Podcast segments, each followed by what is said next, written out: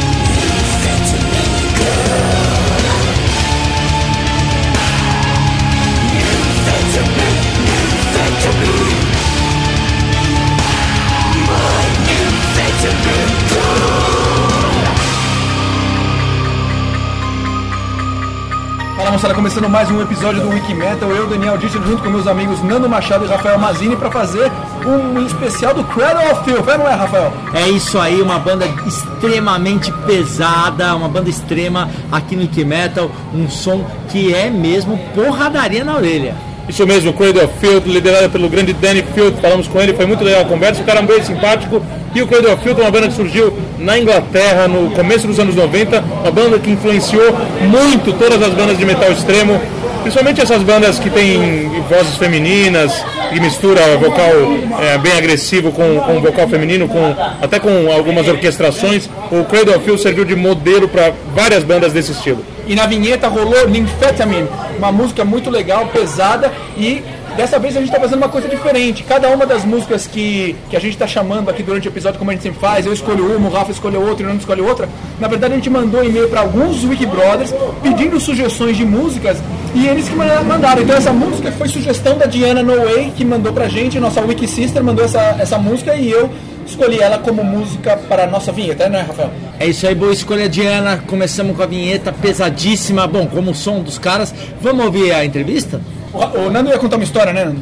O Field ficou conhecido, na verdade, eu até pergunto por isso pro Danny Field, pelas, pelas polêmicas, né? Eles tinham polêmicas, camisetas, o merchandising deles eu acho que é o mais polêmico de todos, né?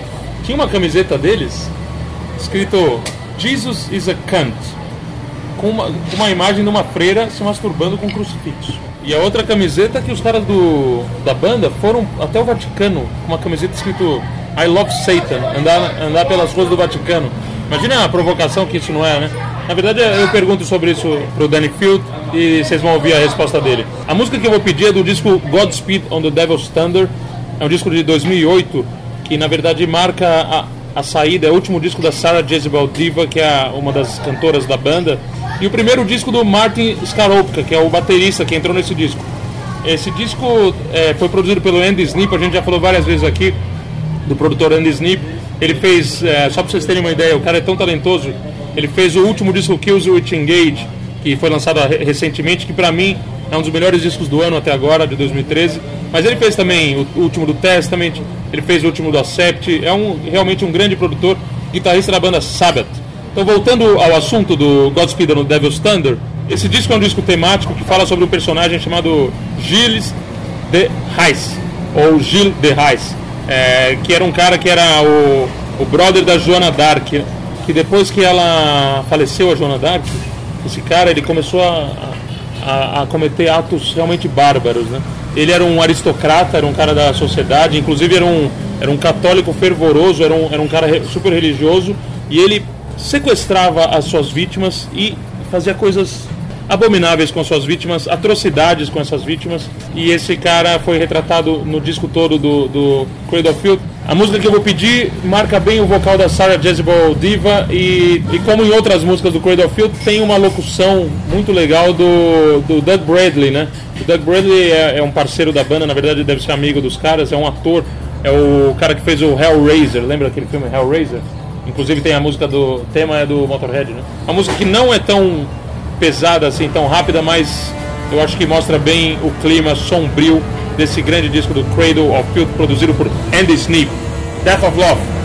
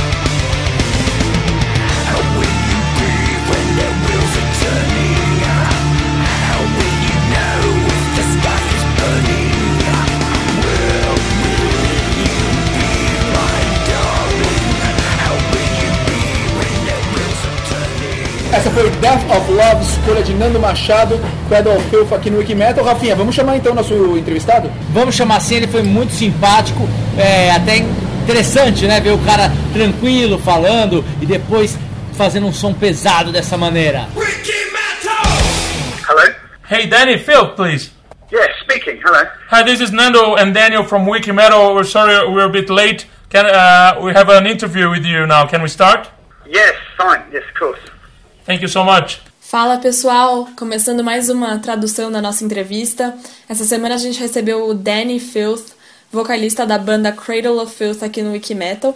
E começando, o Dani e o Nando se apresentam e já começam as perguntas, né? A primeira pergunta que a gente faz é falando do novo álbum deles, que foi lançado agora, The Manticore and Other Horrors, a gente quer saber como é que tem sido a repercussão dos fãs. Excellent, Danny. This is Daniel from Wikimetal. Uh, you released a great album in the end of last year. How is the repercussion by the fans so far towards the Manticore and the other horrors? It's been very good. Uh, in fact, surprisingly very good, even from the moment when we started doing the promotion for it in Europe. There were suddenly loads of journalists and, you know, a lot of uh, good attention centered around the album, and it became quite a surprise, really, because obviously we hadn't been out doing press for a couple of years, and it, it suddenly became quite a big issue and uh, quite overwhelming. Um, obviously, we, we went out and toured Europe with Godseed and Rotting Christ supporting us before Christmas, and you know it was it was pretty pretty madness everywhere. It was great reaction. Really enjoying it. O Danny fala que foi muito bom a repercussão dos fãs, da imprensa também. Fazia tempo que eles não faziam um lançamento com a imprensa, há alguns anos. Então foi até uma surpresa para ele que, que teve esse sucesso todo. Aí eles fizeram uma turnê pela Europa com o Godseed e com o Rotting Christ antes do Natal e ele fala que foi muito legal, foi uma loucura, o pessoal tava curtindo muito. Aí o Nando fala que eles vêm pro Brasil, né, pra São Paulo agora no dia 20 de abril. E a gente quer saber o que, que os fãs brasileiros do Cradle of Filth podem esperar do show em termos da setlist deles. That's great. Uh, you're coming to Brazil again, and we'll be playing in São Paulo on the 20th of April. What can Brazilian fans expect from this show in terms of uh, set list and, and song list? We, in terms of set list, we're going to obviously because we have, we don't come to Brazil very often. We're going to do a long set, and it's going to be comprised of tracks from pretty much every one of our albums. So there's not going to be too much emphasis on one era or the other. There's a lot of old tracks, stuff from uh, Dusk, Vampire, and Cruelty. There's track. You know, there's going to be tracks from Midian to Damnation. Um, so yeah, it's going to be very set. Um, obviously, we'll be playing a few songs from two or three songs from the current Cradle of Filth album. Obviously, the Manticore and Abhorrors. But like I say, it's going to be, you know, it's going to be a, a really visual, cinematic, big night, and we're going to play as long as we can with as much, you know, varied material from our past as possible. Bom, o Danny fala que como eles não vêm pro Brasil com muita frequência, né, é, vai ser legal porque eles vão poder fazer uma, um show bem comprido, assim, e vão eles vão tentar fazer uma seleção de, das faixas de praticamente todos os álbuns deles. Então, não vai ter nenhuma ênfase em alguma era ou outra. Vão ser muitas faixas antigas, coisas do Dusk, do Vampire, do Cruelty. É, ele disse que vai ter faixas do Midian, do Damnation. Então vai ser bem, vai ser bem equilibrado.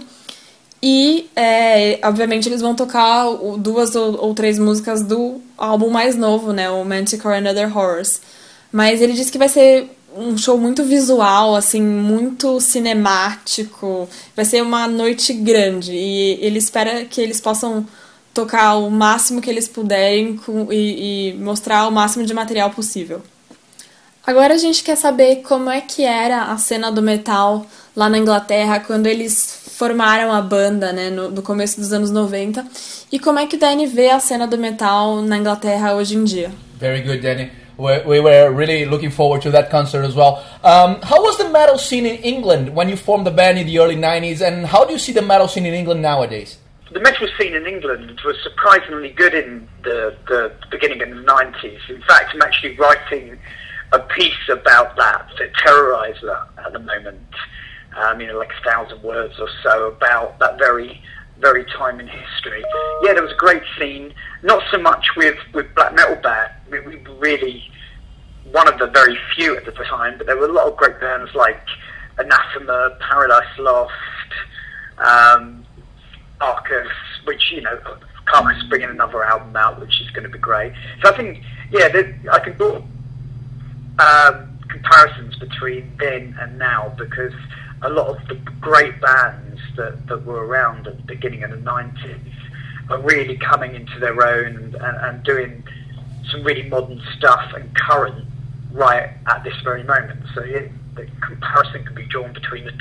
O Danny comenta que a, a cena de metal era, era surpreendentemente boa na Inglaterra, né, no, no começo dos anos 90.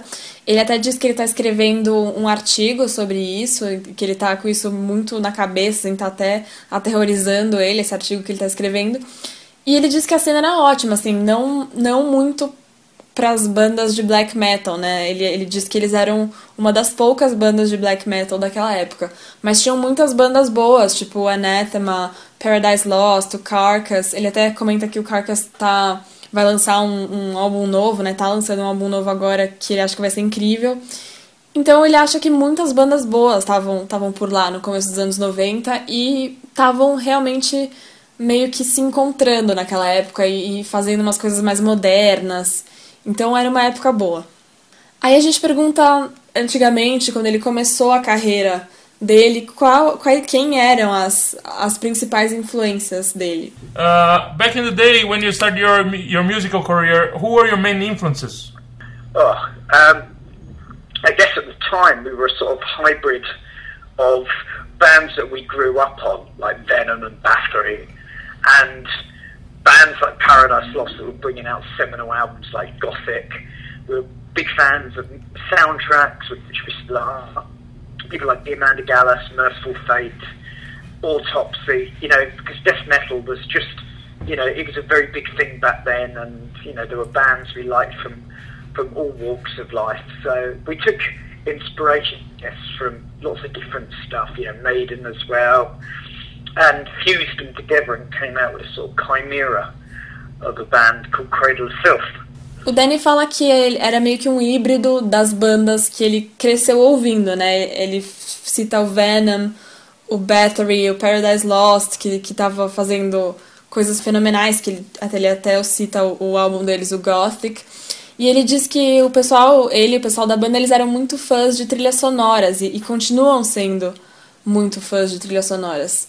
Então ele fala também do Merciful Fate, Autopsy, porque o, o death metal era, era uma coisa bem forte naquela época, né? Então eles gostavam muito dessas bandas e eles se inspiraram em muitas coisas diferentes. Ele também fala do Iron Maiden. E aí eles se juntaram e criaram o Cradle of Filth. Aí o Danny pergunta se o Danny concorda que o metal tá passando por uma fase muito boa, assim, muito frutífera, né? E por, pelo mundo todo, com bandas de muitos países tendo muito sucesso comercial. E, e ele quer saber se ele acha que isso é verdade, se ele. por que, que ele acha que isso acontece, tá acontecendo agora, e se ele acha que a internet é, tem um papel importante para esse fenômeno. Very good. Uh, Danny, do you agree that metal is going through a very fruitful period at this time all over the world with bands from many countries achieving commercial success? Uh, why do you think that's happening now? Do you think that the internet plays an important role for this to be happening?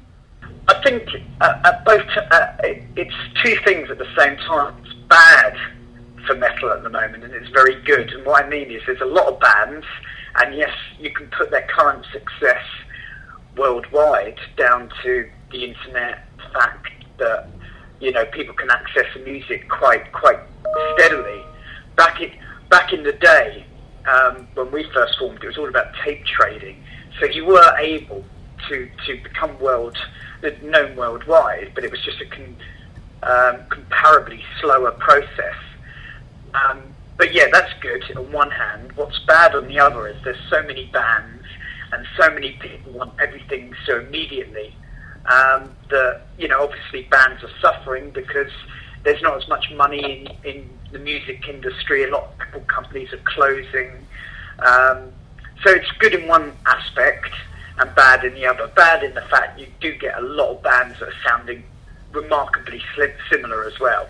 But um, yeah, there's two two sides to that coin, I think. O Danny diz que é, são os dois, um pouco dos dois. Ele diz que ele acha que tá ruim e bom pro metal no momento atual, né? Ele diz, isso quer dizer assim, tem muitas bandas e, e sim, elas conseguem se divulgar, se, se projetar pelo mundo todo por causa da internet, né? As pessoas conseguem acessar a música em todo lugar.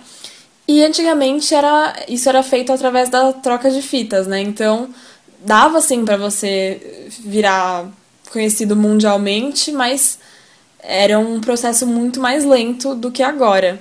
Então isso sim é, é bom, mas por outro lado, que ele, que ele acha que é ruim é que tem tantas bandas e tanta gente que quer que as coisas aconteçam imediatamente que ele acha que as bandas acabam sofrendo, porque não tem mais tanto dinheiro na, na indústria musical, muitas gravadoras estão fechando, então por isso ele acha que é, tem um aspecto bom e um aspecto ruim também, assim, ele acha que, outra coisa que ele fala que ele acha bem ruim é que tem tanta banda que as bandas estão começando a, a soar muito parecidas umas com as outras.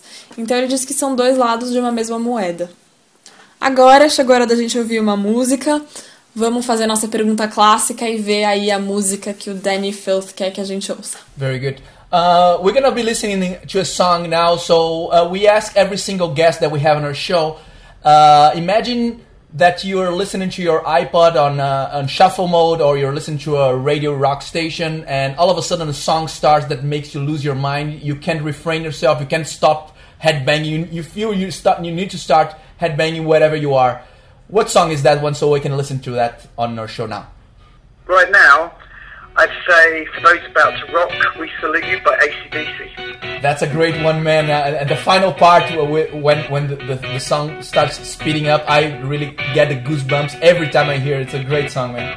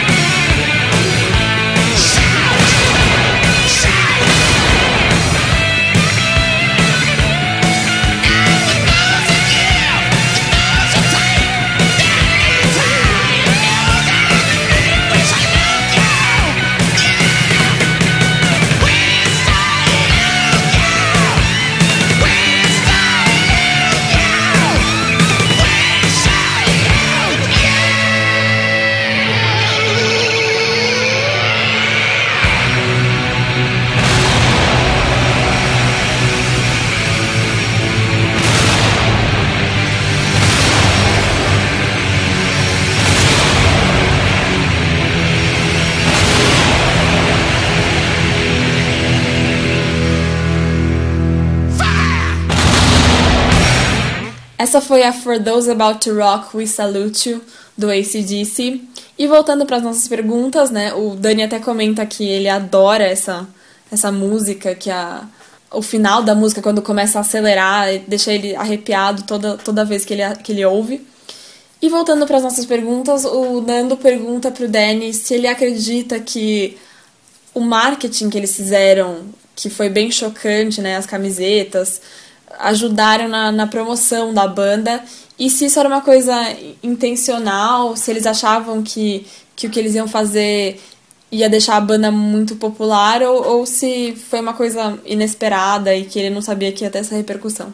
Tell me, Danny, how much uh, do you believe that uh, your your shocking merchandising helped to promote the band? And was it intentional when you did it? Were you aware that these actions could help the band to become more popular, or had also two sides of uh, the same coin?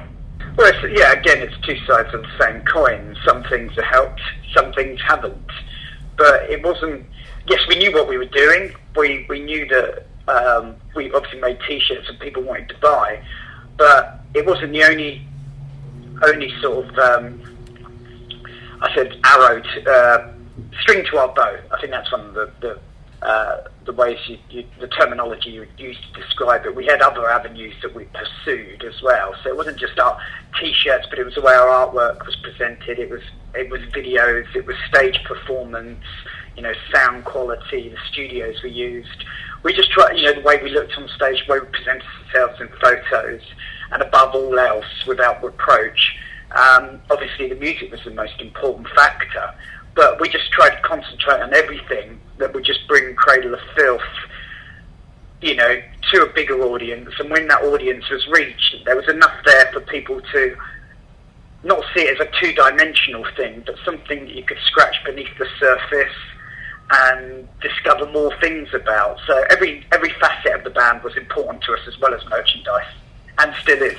É, de novo o Danny fala que são dois lados de uma mesma moeda, né? Algumas coisas ajudaram e algumas não, mas ele diz que eles sabiam sim o que eles estavam fazendo, eles queriam fazer as camisetas que as pessoas comprassem, mas é, não era só isso, assim. Tinha outras coisas que eles estavam perseguindo também, então não eram só as camisetas, é, era a arte deles, os vídeos, os clipes, as performances do palco, a qualidade do som, os estúdios que eles usavam, é, o visual deles no palco, né? Tipo, o jeito que eles se apresentavam nas fotos. E, mais importante do que isso, era a música, né? Mais importante do que tudo. Então eles tentaram se concentrar em, em tudo pra trazer o Cradle of Filth para uma plateia maior. E para que quando essa plateia fosse alcançada, tivesse coisa suficiente para as pessoas enxergarem a banda como uma coisa muito maior, assim, uma coisa tridimensional, é, profunda e, e descobrirem mais coisas sobre a banda, né? Então, eles queriam que todas as facetas da, da banda ficassem claras, então todas as facetas eram importantes para eles, assim como o marketing, e continua sendo assim. Aí o Dani pergunta pro Danny como é que foi a, a experiência de trabalhar com a Film Orchestra and Choir, né, quando eles estavam gravando Damnation and a Day em 2002. Danny, how was the experience of working with a 80-piece film orchestra and choir when you were recording Damnation and a Day back in 2002? yeah, that was an amazing experience. Uh, we were on Sony at that point for an album, and we did some amazing things. Um, although it was very short-lived, as most metal bands that are suddenly find themselves in that position uh, undoubtedly leads to. But during that period, you know, we headlined the B stage in the American Ozfest for ten weeks, which was, you know, we had like people like Voivod and Killswitch and Shadows Fall and Chimera and that supporting us. Um, yeah, and obviously we, we, we did the album Damnation and a Day, and, and we got to work with some really great people, uh, including yeah the Budapest Film and Radio Orchestra, which was like, in actual fact, it was 80 piece orchestra and a 21 piece. There was like 101 people. Uh, it was pretty epic. You know, that was something we wanted to realise for a long while. And since we've done that, you know, lots of other people have sort of kind of followed followed us, but you know, we were very happy that we did it at that particular moment in our career. O Danny fala que foi uma experiência incrível. Eles estavam é, com a Sony naquela época, fazendo aquele álbum, e eles fizeram coisas incríveis, mesmo que tenha sido um período relativamente curto. Mas ele diz que naquele período eles fizeram um monte de shows, eles tocaram com Kill Switch Engage, com Shadows Fall, com Chimera. Então, ele diz que o álbum Damnation and a Day, eles puderam trabalhar com pessoas incríveis, né? Incluindo a, a Budapest Film and Radio Orchestra, que ele diz que era, um, era uma orquestra de 80 pessoas, na verdade era uma orquestra de 101 pessoas eh, no total, né? Então era épico, assim, foi uma coisa incrível. E isso era uma coisa que eles queriam é, realizar há muito tempo. Então ele fica muito feliz que eles conseguiram é, realizar isso naquele momento da carreira deles. Vamos então dar uma paradinha nesse papo que a gente tá levando com Danny Filth pra gente chamar o nosso papo pesado.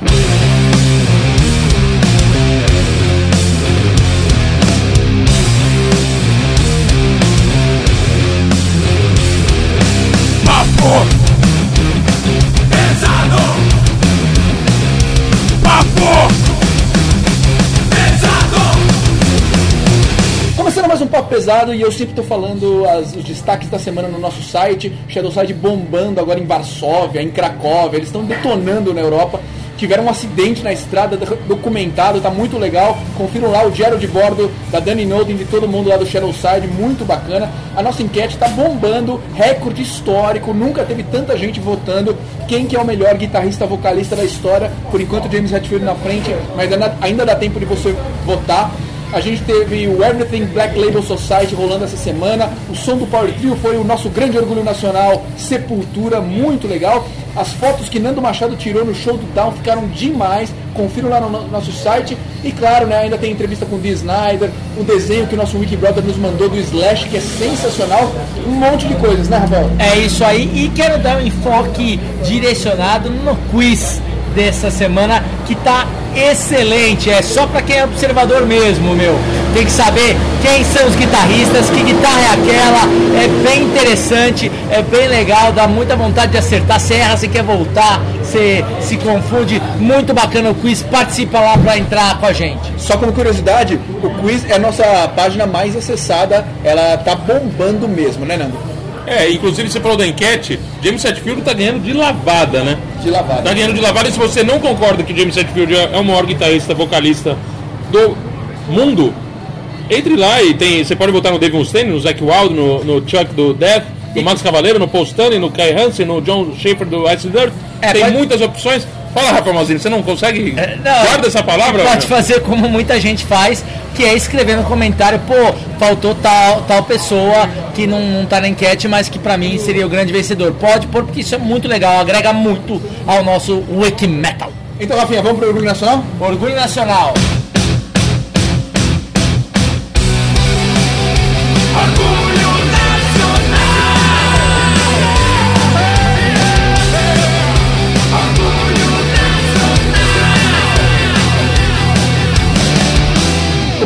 Orgulho Nacional, o que, que você trouxe, Rafael Mazini? Eu trouxe uma banda do ABC Paulista, meu. O último álbum deles foi muito bom, muito bom, mas eles se superaram. Eu gostei. Uma grande dica da Damares. Damares, um abraço, boa dica. Um abraço pra você, um abraço pro Bafo.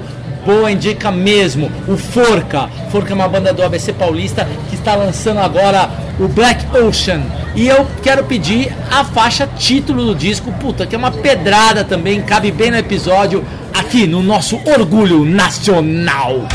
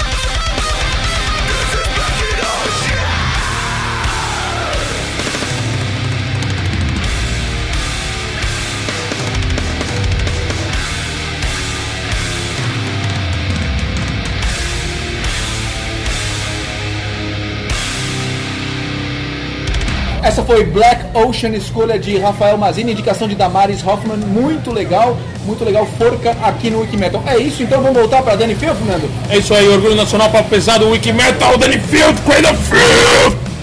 E aí galera do Wiki Metal, aqui quem fala é a Diana da No Way, de Osasco, São Paulo. Eu fui a ganhadora do último álbum da Shadow Side, Inner Monster Out, autografado pela Dani Nolden.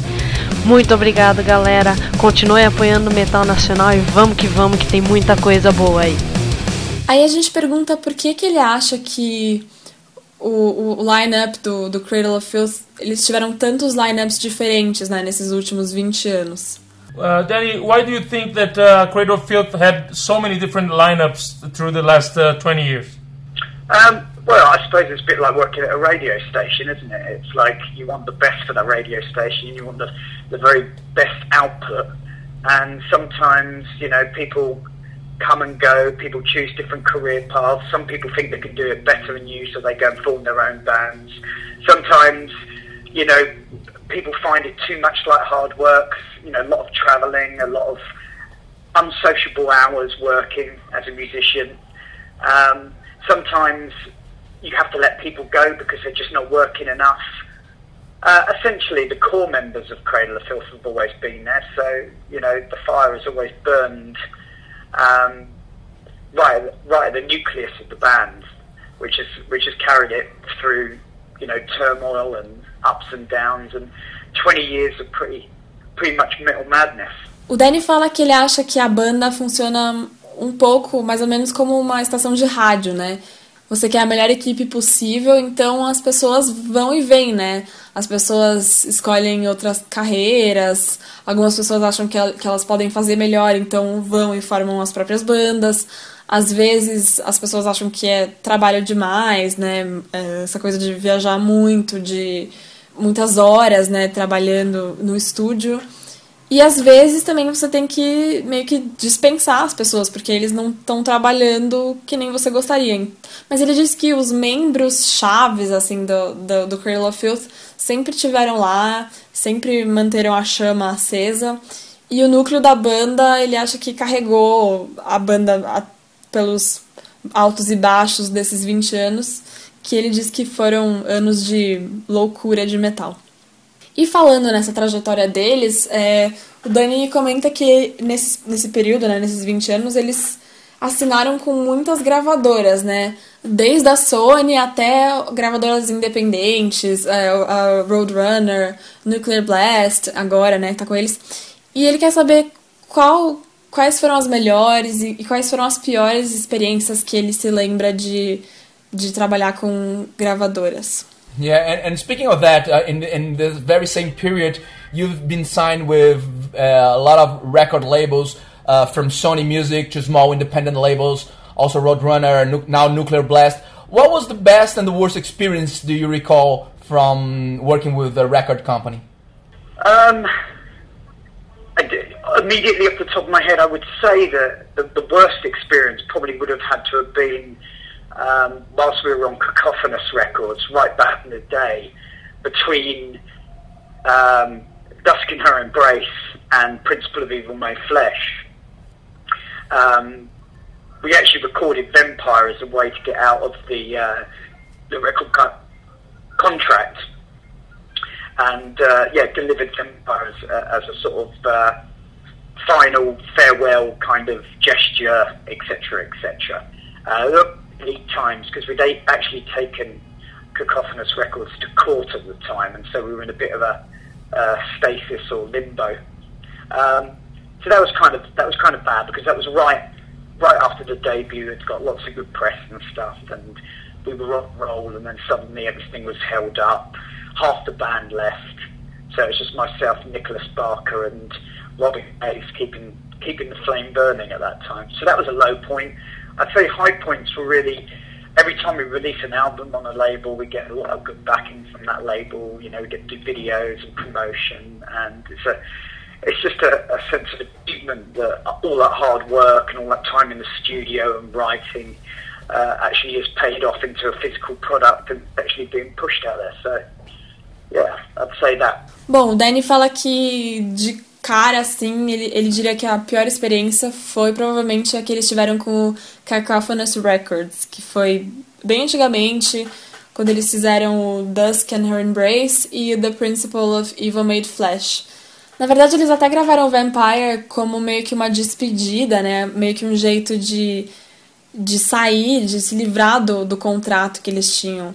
Nessa época, eles até estavam eh, na justiça contra o Cacophonous Records, então eles estavam meio que num lugar bem nebuloso e isso acabou sendo ruim, porque logo depois do que eles lançaram o Vampire, teve recebeu críticas muito positivas, né? Então eles e eles estavam nessa nessa situação meio chata. E aí metade da banda saiu, né? Ficou só ele, o, o Nicholas Barker e o Robin Graves continuando aí batalhando. Então ele diz que foi um ponto bem bem baixo assim. E os pontos altos, ele fala que foram todas as vezes que eles lançaram um álbum, na verdade, né? Em qualquer gravadora que seja, porque eles sempre receberam muito apoio da- das gravadoras, conseguiram fazer os clipes, fizeram promoções, então é, ele diz que ele sente que todo o trabalho duro, assim, o trabalho árduo que eles que eles tiveram no estúdio, gravando, tudo isso valeu a pena nesse produto que eles conseguiram lançar. Então, ele gostou muito desses momentos. Agora, vamos pedir para ele escolher uma música do Cradle of Filth pra gente ouvir agora. Okay, and uh, can you choose a song now from Cradle of Filth so we can listen to it on our show now? well, I best choose something from the from the latest album. So I'll probably go for, um, and I, there's a reason for doing this as well. A track called "For Your Vulgar Delectation." It's, I believe, the second track from from our new album. And the reason I've chosen this is because we've just shot a video for this, which is like a mini horror film.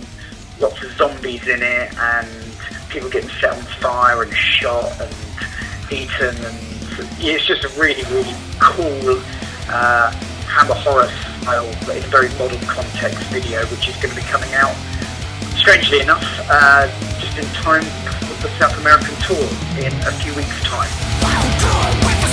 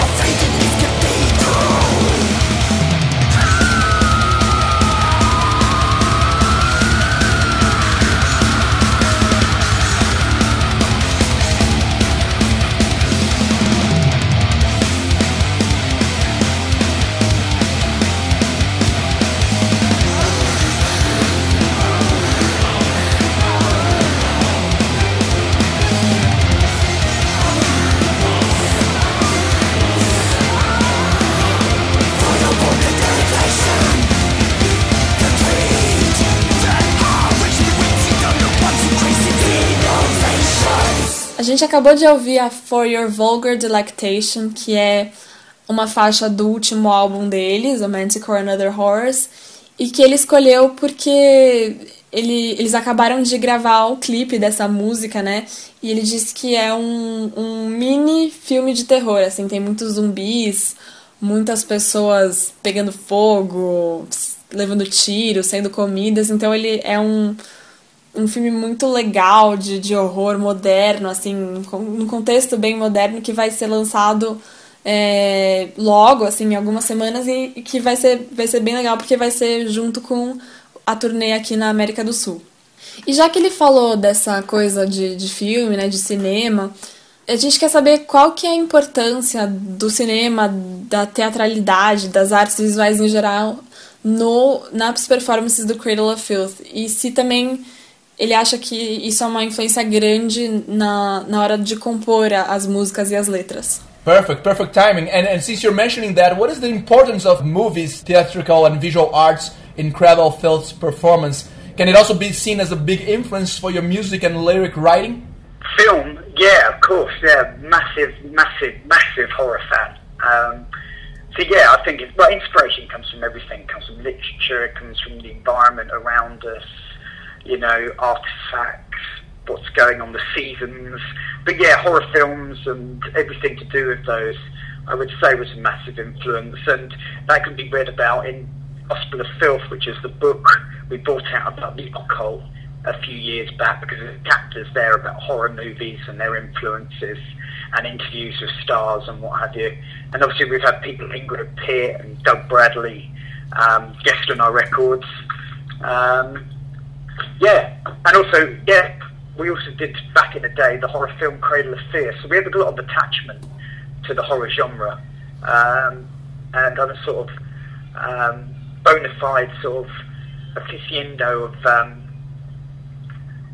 magazines like, you know, Shock and Scream and all that sort of thing, Morgue.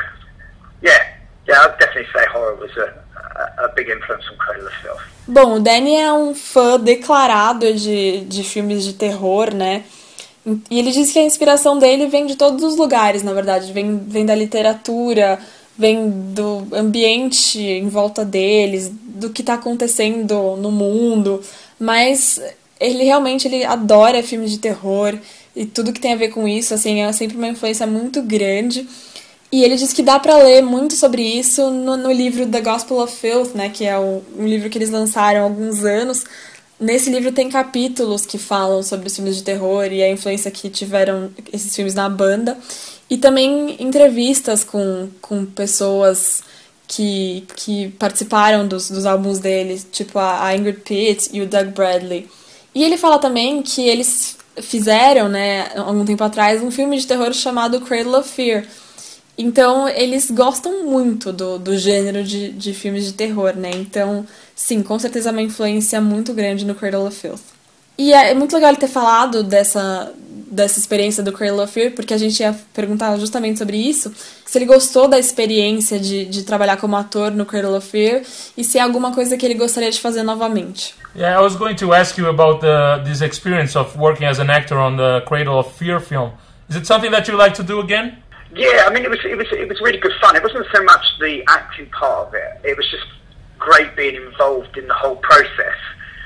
And it's something that we'd like to undertake again. Um, we've looked into it, but it was such a a massive project, and it requires a lot of funding. Back then, we were lucky that we knew a lot of people that were working on other films, and they came and worked on our film between other projects for deferred payment, which basically meant as soon as the film came into profit, they got paid, which which did happen. But um, you can only sort of get away with that sort of thing once, and if we were to do it again, we'd have to raise an awful amount of money. So it's quite ludicrous and gobsmacking, really, to realise just how much money is invested into movies. I think we did that one for about eighty thousand, you know, dollars, uh, hundred thousand dollars. Sorry, you're talking about you know two or three million just for a just for a cheap film nowadays. Ele fala que sim, ele gostou muito é, da experiência toda, mas não é, especificamente da parte de atuar, né? Ele gostou do processo inteiro. E sim, é uma coisa que ele adoraria fazer novamente. É, Eles até já pesquisaram um pouco sobre isso, mas seria um, um projeto tão grande e que ia precisar de muita, muito dinheiro, né? Muito recurso. É, naquela época que eles fizeram o Cradle of Fear, ele disse que eles tiveram muita sorte de conhecer muita gente que estava que tava trabalhando em outros filmes. E aí eles é, conseguiram ir trabalhar no filme deles meio que por sorte, assim. Então eles acabaram lucrando bastante com isso. E ele acha que isso, esse tipo de coisa só acontece uma vez, né? Então se, ele, se eles fossem fazer isso de novo, eles teriam que juntar muita grana é, e ele acha um, que é um absurdo assim o quanto de dinheiro é investido em, em filmes hoje em dia, né? Naquela época ele diz que eles conseguiram, ele estima assim que eles conseguiram fazer aquele filme com mais ou menos 100 mil dólares e hoje em dia se você quiser fazer al- algum filme que seja considerado barato você precisa de no mínimo uns 2 ou 3 milhões, né? Então é bem difícil. Aí o Danny fala que o Danny começou a carreira dele no começo dos anos 90, num período em que a maioria das bandas de metal não era mais muito popular, né? E ele quer saber por que, que ele acha que o Cradle of Filth teve tanto sucesso e ficou tão popular, provavelmente no pior período do metal, assim, em termos de popularidade. Wow, yeah, it's a awful lot of money. Um, Danny, you started your career in the early 90s, a period that most metal bands were not very popular. Why do you think that Cradle Filth became so successful and popular in probably the worst period in the metal scene regarding popularity? I think because we were the very, very opposite of what was going on at the time, which was effectively sort of pop music and grunge. I mean, grunge came along and pretty much killed metal dead in in the sort of popular aspect of it. You know, it, it survived very strongly in the underground, but to all intents and purposes, there were you know there wasn't a great a great amount of metal actually doing anything. Um, and I think, you know, we were just very different and just came about the right time. And like I say, we, you know, we were very sort of cinematic, theatrical, outspoken band, and the music backed it up. So I guess, I guess it caught people's imagination at a time when everything was, you know, a bit bland. É, o Danny acha que isso aconteceu porque eles eram o exato oposto do que estava do que tava rolando na época, né? Que era a música pop e o grunge, né? Ele disse que quando o grunge apareceu, é, praticamente acabou com o metal no aspecto de popularidade, né? Claro que o metal sobreviveu com muita força no underground, né? Mas é, muita, muita gente não estava fazendo nada mesmo. Então, ele acha que eles eram diferentes, né? O Cradle of Filth era diferente. Eles eram uma banda teatral, é, com, esse, com esse aspecto visual muito forte. E a música apoiava tudo isso. Então ele acha que eles conseguiram cativar a imaginação das pessoas numa época em que as coisas estavam bem mornas, assim, bem sem sal. Aí o Nando comenta que ele acha que hoje em dia tem muita banda tocando o mesmo tipo de música que o Cradle of Filth ajudou a criar no começo dos anos 90, né? Por que, que ele acha que o gênero, esse gênero ficou tão popular hoje em dia e se ele sente orgulho de, de ser considerado uma grande influência para todas essas bandas que aparecem agora. Yeah, there, uh, to me, Danny, there there are many bands playing uh, similar kind of music that you guys helped to create in the early '90s. Why do you think that this genre is becoming so popular nowadays? Do you feel proud, any proud, uh, for being a, a huge influence to all these bands? Yeah, of course. Um, but like I said earlier on, I mean, every, the scene is saturated with all kinds of bands. You know, as soon as bands like Trivium and, and the more sort of hairstyled American bands, lots of tattoos and, and big hair and that started um, getting popular, you know, like four or five years ago. There's suddenly everybody was doing that, and it was the same when new metal happened. You know, there was Corn and there was Mushroom Head and Slipknot, and then suddenly everybody was doing it, and it's very much the same thing. Um, but yeah, you know, there's saying that there's some genuine pearls amid the swine. Um, there's some generally good music out there. It's just uh, there's so much of it. You really have to, to sift through it to find O Danny fala que com certeza, né? É, mas como ele disse antes, ele acha que a cena tá, de metal tá meio saturada com todos os tipos de banda, né? É, ele fala do, de bandas como o Tribune, que são mais é, populares, né? E, e tem. O pessoal usa um monte de tatuagem, cabelão, todas essas coisas. E ele acha que essas bandas ficaram populares há uns 4 ou 5 anos, e aí de repente todo mundo tava fazendo isso. É, foi a mesma coisa quando, quando aconteceu o New Metal, né? É, é, apareceu o Korn, o Mushroom Head, Slipknot, e de repente estava todo mundo fazendo essa mesma coisa. Mas sim, ele acha que mesmo nesse, nesse caos, nessa loucura, nessa multidão, dá pra você encontrar bandas muito boas e música de qualidade. Então, você tem que procurar, né? O que, é, que acontece hoje em dia é que você tem que procurar muito mais do que antigamente para encontrar o que vale a pena ser ouvido.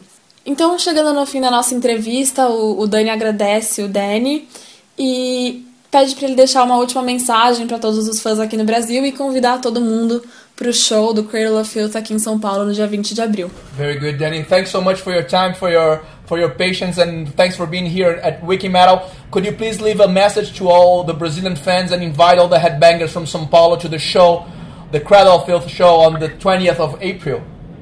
Yeah, we'd just like to say, come down to the show. It's going to be amazing. It's going to be a, really, really hectic, fun, enjoyable, loud, raucous, overboard night. Um, and in the meantime, just thank you to everybody that supports the band in Brazil. It's very much appreciated. Obviously, you're completely the other side of the world to us. Um, so it's nice to know that down there in the Midnight Garden, as we call it, uh, the animals are still restless. So thanks ever so much for that, and uh, see you, see you when we come to Brazil in a few weeks' time. That's perfect, Danny. Thank you so much for being on Wiki Metal, and see you on the 20th of April with Cradle of Filth in São Paulo. Cool. Thank you. Thank you for your time. Cheers, Ben. Bye bye. All right. Cheerio. Uma dobradinha assim, uma dobradinha, uma atrás da outra. Ó, hoje eu vou dizer que trabalhamos, viu? Trabalhamos, Uma várias entrevistas. Aonde mais, onde mais, onde mais? Olha mais, Onde mais o quê? só no Wiki Metal. Essa foi a entrevista com Danny Filth aqui no Wikimetal. Muito legal a gente ter conversado, né, Nando, né, Rafa? E Nando, você vai falar um pouquinho das, a data, né? A única data, a única apresentação aqui no Brasil. Exato, o show imperdível, o show do Cradle of Filth. Eu nunca fui, mas me disseram que o show deles é sensacional. Tem uma performance muito forte, teatral do Danny Field. 20 de abril, no Carioca Clube, temos um encontro marcado. Todos os Wikimates vão estar lá prestigiando o grande Danny Field e o seu berço da sujeira, da imundície. Antes de você pedir a sua música, Rafa, vamos fazer o seguinte, vamos fazer a nossa promoção? Vamos fazer, temos promoção pra fazer? Temos que inventar uma, né? É isso mesmo. E vamos dar uma promoção, o CD, um novo CD do Forca, que saiu quentinho agora. Que é a banda que rolou no Orgulho Nacional, né, Rafa? Exatamente. Black Ocean. E pra ganhar, o que precisa fazer? A pergunta da promoção desse episódio é simples, mas é uma pegadinha, né, Rafa? É isso aí, tem um, um trejeito aí. Como se soletra o nome dessa banda que vamos dar o CD?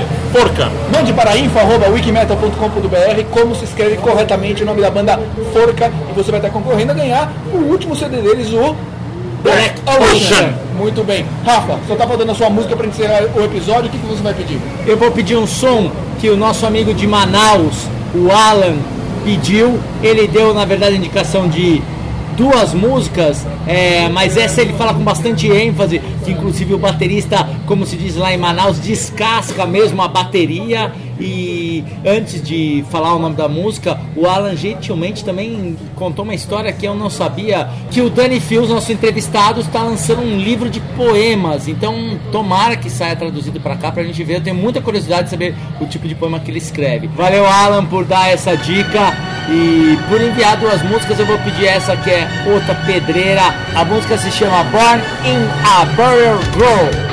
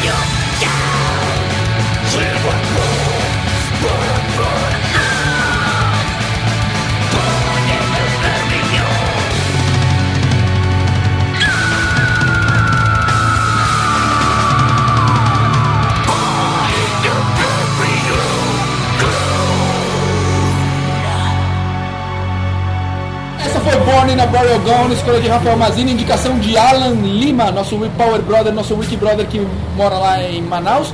E é isso, né, pra esse episódio, Rafinha? É isso aí, um dos episódios mais pesados da história do Wiki Metal. Brutal, como diria o outro. Nando Machado, semana que vem estamos aí, é isso? É isso, até o 122. Começando mais um papo pesado. Posso? Começando mais um papo pesado e eu, como sempre, tô sempre falando. O Nando ia contar uma história, né, Nando? Não. Não. Então, não. Tem uma performance muito forte teatral do Danny Field, 20 de dezembro, no Carioca Club. Nossa, perto do Natal. Próximo ao Natal. Que, Inclusive o baterista, como se diz lá em Manaus, descasca mesmo a mandioca. É. Mandioca? Ah, batera. É... A música se chama Born in the Burial Girl. Born in the Born. Born Que hora você tem que estar? Meia-noite? Burial Ground. A, mu- a música se chama Born in a Burial Girl. Eles não, não faziam é, lançamento de imprensa há dois, há alguns anos, assim. Peraí. O que. O que ó, eles estavam. Mas naquele período, assim, ele diz que eles. é, eles. eles. O Danny fala que ele acha que funciona mais ou menos como uma, uma estação de rock. de- não, rock não. É, na verdade, eles até gravaram o, Vampi- o Vampire, né? Vampire não. A gente acabou de ouvir a For Your Vulgar Delect. Blé? É isso mesmo, episódio um dos episódios mais pesados da história do Wiki Metal, hein? Ele falou pesado. Episódio. Foi o pesódio. Episódio mais pesado. Eu escolhi uma música de um disco do Cradle of Filth chamado Tira seu espetinho. Bonito, hein? Farofa. Quero fa- vamos fazer uma. Obrigado. Vamos fazer uma Vamos fazer uma pausa pausa pra bater um- para bater um espetinho pesado. É um glutão. A gente sentou num bar na Teodoro Sampaio, esquina com a, com a Capote Valente, e a gente precisou pedir alguma coisa para comer, porque senão os caras iam expulsar a gente daqui, né? Então, eu sou o único que teve coragem de co- comer alguma coisa aqui, então esperem. Coragem. Tá doido É. pra comer muito mais. Glutonice agora virou Seu coragem. gordinho. Eu comeria uns 10 desses. Então tava bom pra caralho, eu comeria uns, mais uns 5 desses. Pede mais um. Não, eu quero, eu quero jantar, meu. Mas Com mais um você vai continuar. falar É, você vai continuar falando isso. Dê mais um, amigo.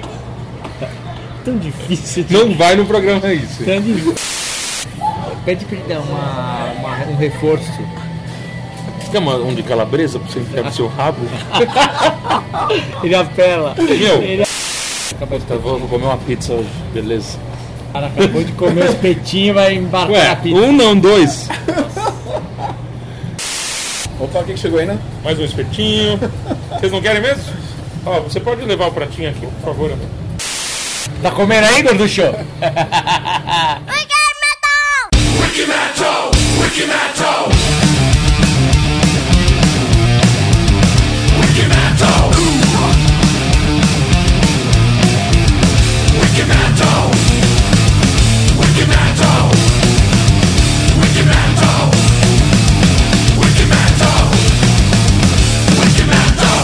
Eu comeria uns 10 desses.